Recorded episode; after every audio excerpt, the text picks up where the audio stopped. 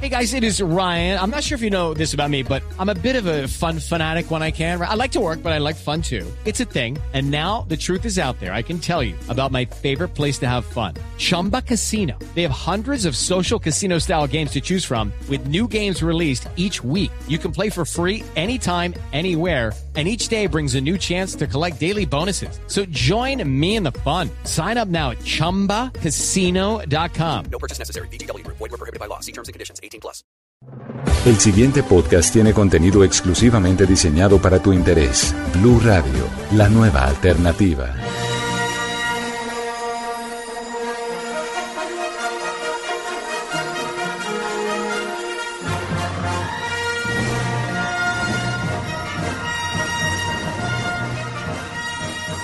Hola, ¿qué tal amigos? Bienvenidos a una edición más de La Caja de los Cómics, el podcast de Blue Radio dedicado a la fantasía, a los mundos fantásticos, a los cómics, al cine, a la ciencia ficción y a todo esto que nos gusta, que nos saca de la vida diaria, que nos lleva a mundos tal vez mejores y que bueno, tanto, tanto que está de moda en este momento. Vamos a hablar en esta emisión de la música que ustedes están escuchando al fondo. Es una música que tal vez eh, para algunos es inconfundible, para otras personas eh, puede significar tal vez poca cosa, pero es algo que quiero tocar en especial en este momento, en este podcast, porque vamos a hablar del reboot, de la reedición, del reencauche, como ustedes lo quieran llamar, de todo el universo de Star Wars, una, un tema que quiero serles franco, a mí me apasiona. Ya habíamos tocado el tema de Star Wars acá en, en, la caja de los cómics, habíamos hecho un debate entre personas muy conocedoras acerca de qué es mejor, si Star Wars o Star Trek. Y vamos a tener en la emisión de esta ocasión a una persona, a un invitado muy especial, un amigo acá de la casa, que se llama Luis Carlos Rueda, el cinefanático, una persona que ustedes también tal vez conocen, han escuchado, han visto y pues que es una persona de las que más sale de cine acá en el país. Bienvenido Luis Carlos. Muy generoso Miguel, bueno, no, encantadísimo de estar en esta caja de los cómics, eh, eh, un mundo en el que me gusta vivir, que me gusta transitar y chévere poder hablar de este universo de Star Wars que me ha acompañado por lo menos tres décadas de mi vida también, así que estamos muy emocionados de lo que se nos viene con este nuevo universo de Star Wars. Bueno, en esta ocasión eh, está de invitado Luis Carlos Rueda por una razón. Él tuvo el privilegio, slash envidia de la re mala, porque es que no hay envidia buena, todas las envidias son malas y esta es re mala. Él tuvo la oportunidad de viajar a México a conocer a todos los uh, miembros del cast eh, de la nueva película del universo de Star Wars Rogue One a Star Wars Story, ¿cierto? Eh, es cierto, tuve ese enorme privilegio de poder estar en el inicio de la gira de los fan events, que están de los eventos para fanáticos que ha organizado Star Wars y que arrancó en México, en México justamente eh, aprovechando la presencia en la película de un actor de ese país, hablamos de Diego Luna. Así que eh, tuvimos la oportunidad de estar, fueron varios periodistas de Latinoamérica, yo tuve el honor de ir como representante del periodismo de Colombia y eh, tuvimos conversaciones con Gareth Edwards, el director, con Felicity Jones, que es eh, la actriz que será la heroína de esta película, la conocimos muchos por eh, su papel como la esposa de Stephen Hawking en la teoría del todo, y ahora será la nueva heroína de esta película Star Wars. ¿Puedo meter ahí un efecto de un suspiro? Pero por supuesto. Oigan. Todos al unísono. Muy linda Felicity Jones, que también la vimos hace poco al lado de Tom Hanks en la película Inferno, y está muy contenta de participar en esta nueva película que hay que decirle a la gente que no es la continuación de episodio 7, que esta no es episodio 8, sino que yo, como la definí hace poco para que la entendamos más fácil, es una precuela alterna.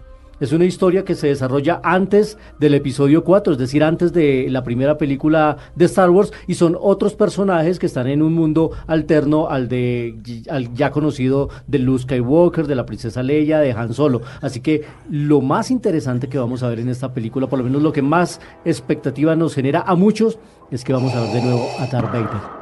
Eso es Eso va, Eh, y para la versión en inglés, además con la voz de, eh, De James, James Jones. Jones, claro. Así que va a ser muy chévere. Y, y Miguel, lo chévere de esta película es que está hecha por un fanático de la serie, por un geek, por un amante de los cómics. Me contaba que él desde los cuatro años es fanático de Star Wars, se las ha visto todas, se las repite, se sabe los diálogos y eso creo que ha servido para que este universo se mantenga muy fiel a lo que creó George Lucas. ¿Por qué, por qué sería que George Lucas le dio eh, el aval? Bueno, él le dio el aval a Mickey Mouse a, a- a Disney hace rato de hacer lo que quisieran con su Un aval millonario. multimillonario, de hacer lo que quisieran con su, con su universo de Star Wars. Pero, ¿qué, qué, qué será lo que se está buscando con esta nueva reinvención? A ver, yo le digo, le, le digo lo que pienso, porque es que uno dice, más Star Wars no sería, sería necesario, sería que hasta la primera trilogía era apenas, la segunda trilogía de verdad hacía falta, o es que nos quieren vender más muñequitos, pósters, camisetas, llaveros, etc, etc, etc. Tiene de todo, tiene de todo un poco. Por supuesto, ah, cuando supimos que George Lucas le había vendido los derechos de las historias de Star Wars al mundo de Disney, sabíamos que se iban a hacer, que iba a haber otra trilogía, pero además de eso siempre anunciaron y fueron muy sinceros, vamos a sacarle plata a esto, vamos a hacer más películas, vamos a construir un parque temático en este momento, ya van por más de la mitad y creo que el otro año vamos a tener En la California, ¿no? oportunidad de, de tener... eh, un mundo de Star Wars para visitar y un parque temático. Así que, eh, al, al igual que hicieron con los derechos de Marvel, que fue sacar película cada año y casi dos por cada año, De a tres casi. aquí también vamos a tener lo mismo.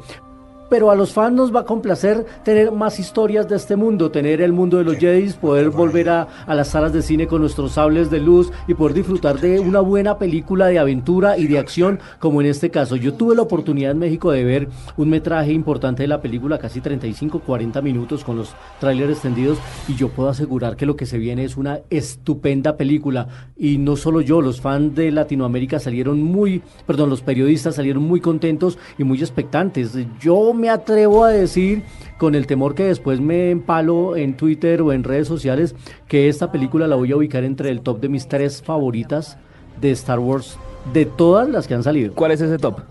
Obviamente, El Imperio contraataca, ¿Mm? episodio 3, Sí. que es eh, la, la última del- de la nueva saga, eh, Eh, que es venganza- cuando... La venganza del Sith. Exactamente, porque me, porque me gusta mucho esa transformación de Anakin Skywalker en Darth Vader. Ese proceso me pareció fantástico y verlo aparecer y renacer de, de esas propias cenizas me pareció un efecto emotivo maravilloso. Y ahora esta, que me parece que, que lo que vi está muy bien hecho. Con- conserva el tono clásico del- de, de las películas antiguas, los Stormtroopers, los eh, Jedis, la Estrella de la Muerte, pero además de eso tomó riesgos Gareth Edwards como introducir nuevos personajes como los Death Troopers, que son escalofriantes, uno los ve, son mucho más grandes que los Stormtroopers, son unas armaduras negras que se ven intimidantes en pantalla, incluso en los mismos dummies que, pon- que ponían de promocional se ven escalofriantes. Bueno, yo le voy a dar mi top 3 de las películas de Claro Star Wars. sí. A ver, usted me dice. La primera, A New Hope, por todo lo que significa. Bueno, la sí, la primera, primera. La primera, porque es que eh, conocimos a los personajes, nos dimos cuenta quiénes eran y quiénes de pronto podrían llegar a ser. Dos, el ataque, el ataque de los clones. El ataque de los clones también es ¿Por importante. qué? Porque es que es la primera vez que se ven tantos Jedi y tantos sables de luz en una sola pantalla. Eso es verdad. Y sale Yoda peleando con Master. Eso era impensable en su momento. Esa a mí me, me encanta. Y la tercera, y de pronto usted me puede decir que no, es eh, em, eh, The Force Awakens. La La episodio última. 7. Sí, yo le tengo que decir que es una de mis favoritas. Eh, Lo que pasa es que yo tuve un conflicto sentimental con esa película. Por lo que la hizo Eh, J.J. Abrams.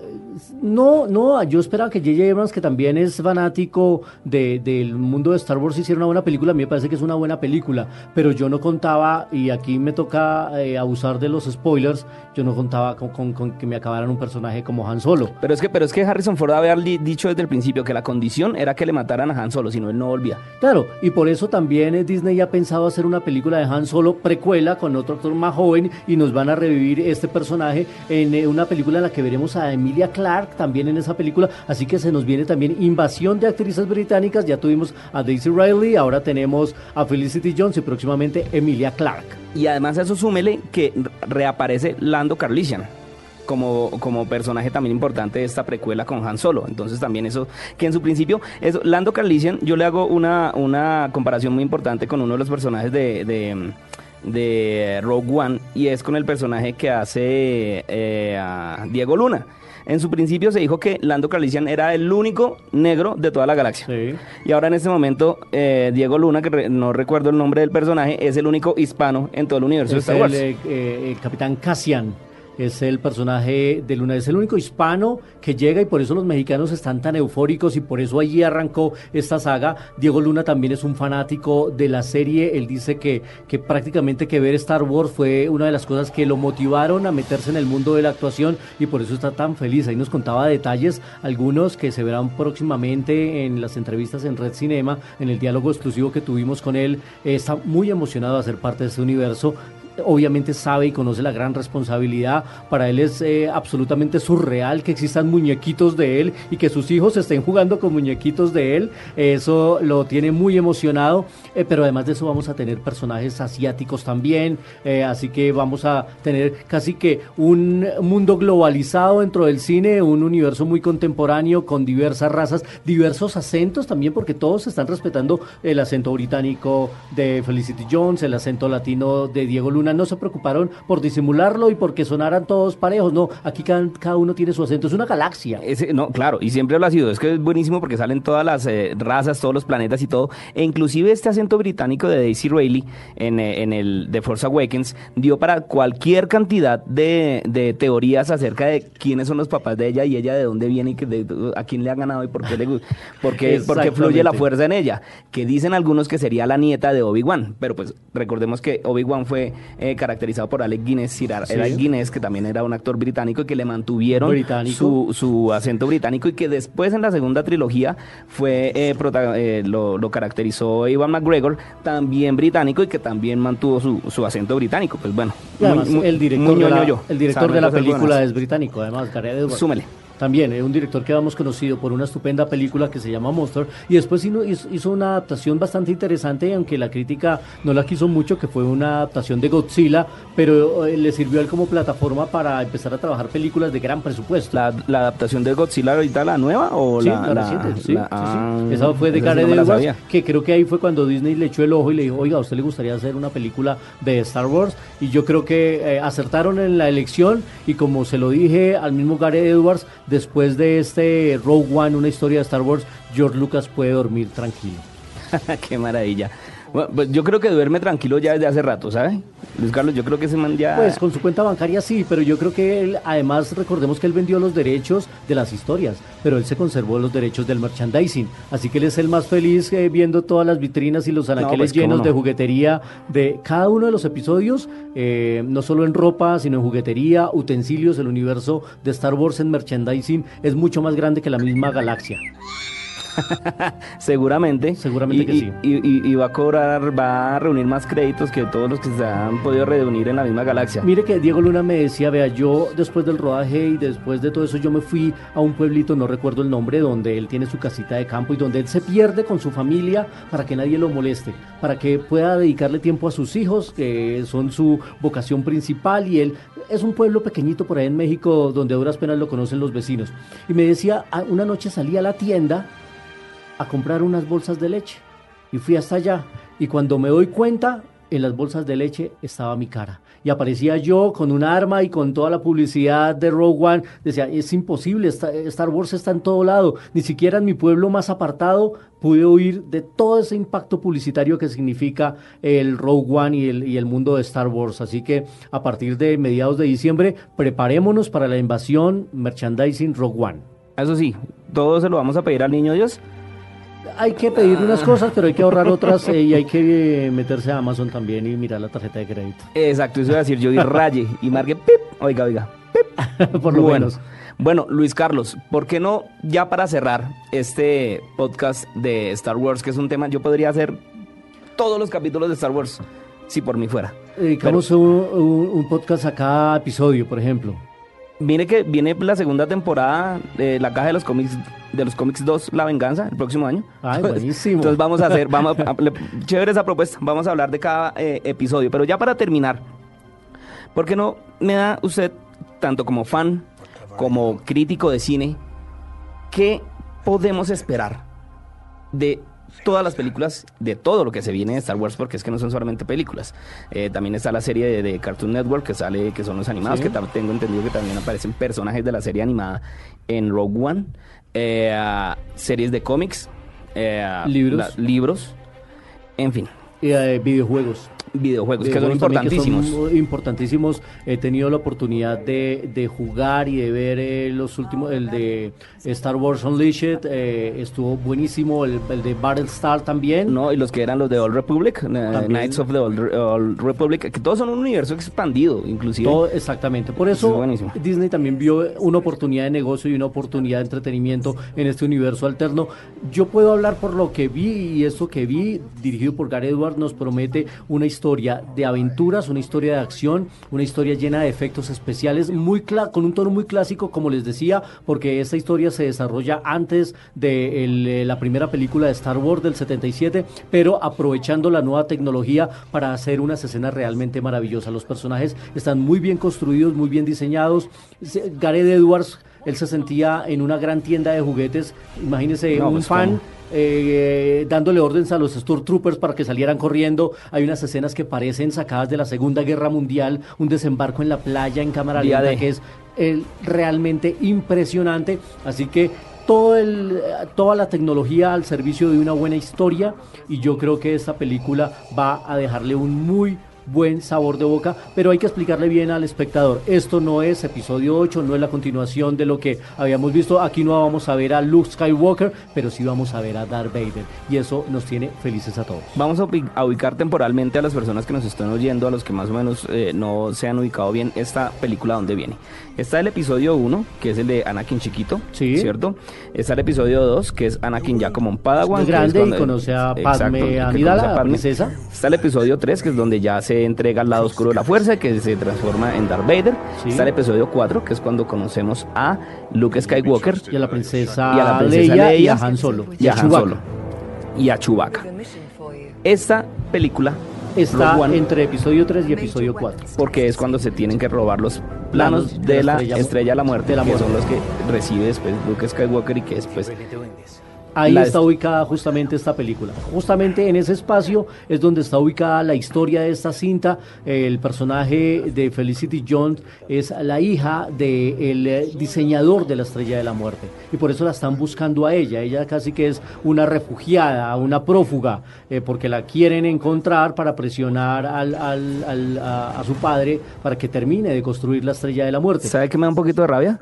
Que todas estas historias no las dejen en punta y nos pongan a esperar otros tres años para saber qué es lo que pasa. Pues es que esa es la gracia, es como los avances. Desde hace más de medio año nos vienen anunciando esto y nos ponen a esperar hasta el otro año para saber qué va a pasar. Es como Cars, ya nos dieron un pequeño adelanto de Cars, hablo de la película de Disney y Pixar, y nos toca esperar hasta junio del 2017 para ver qué va a pasar con el Rayo McQueen. Así que hace parte de la estrategia publicitaria de mercadeo y de comunicación. Bueno, Luis Carlos, invitemos a la gente entonces a seguir no solamente a ver la película, ni a ver las películas que vienen, ni las que ya han salido, ni todas, sino a que se metan de cabeza en este universo de Star Wars que es tan bonito y que Se tiene a- tantas cosas. Miguel, Miguel, de seguro se van a divertir. Eh, este universo de Star Wars es una cosa que se ha heredado generación tras generación. Mi hijo hoy es fan de Star Wars porque yo quise que viera las películas conmigo, porque eh, fuimos eh, ambos a ver eh, episodio 7, porque pudimos la oportunidad de ver las atracciones en Orlando que hay ya de Star Wars, porque ya las podemos encontrar en los servidores de, de televisión por demanda o en, en internet la vemos, o en DVD o en Blu-ray. Hay muchas formas de poder disfrutar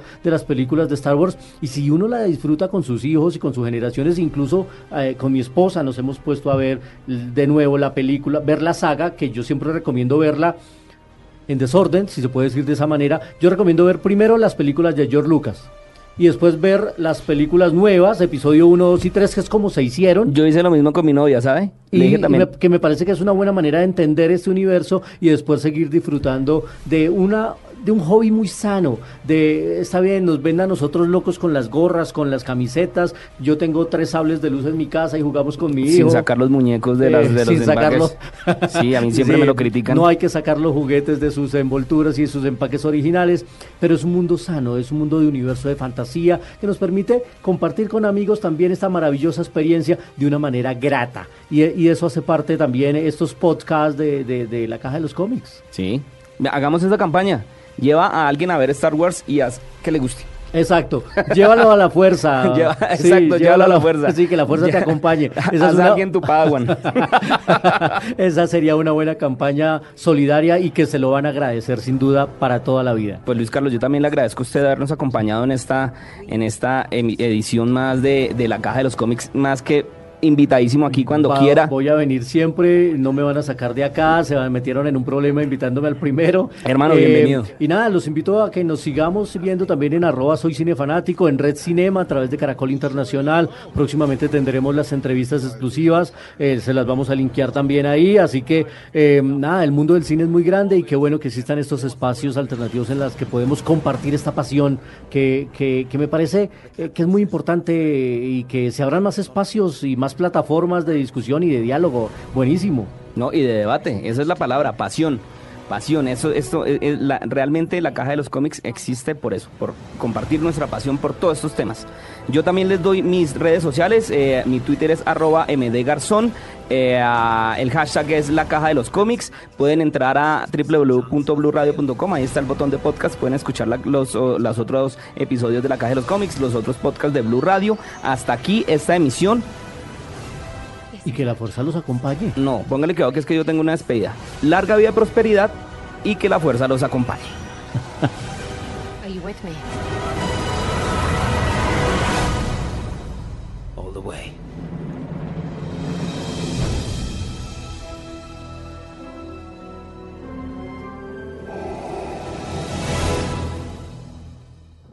Más contenido sobre este tema y otros de tu interés, visítanos en www.bluradio.com.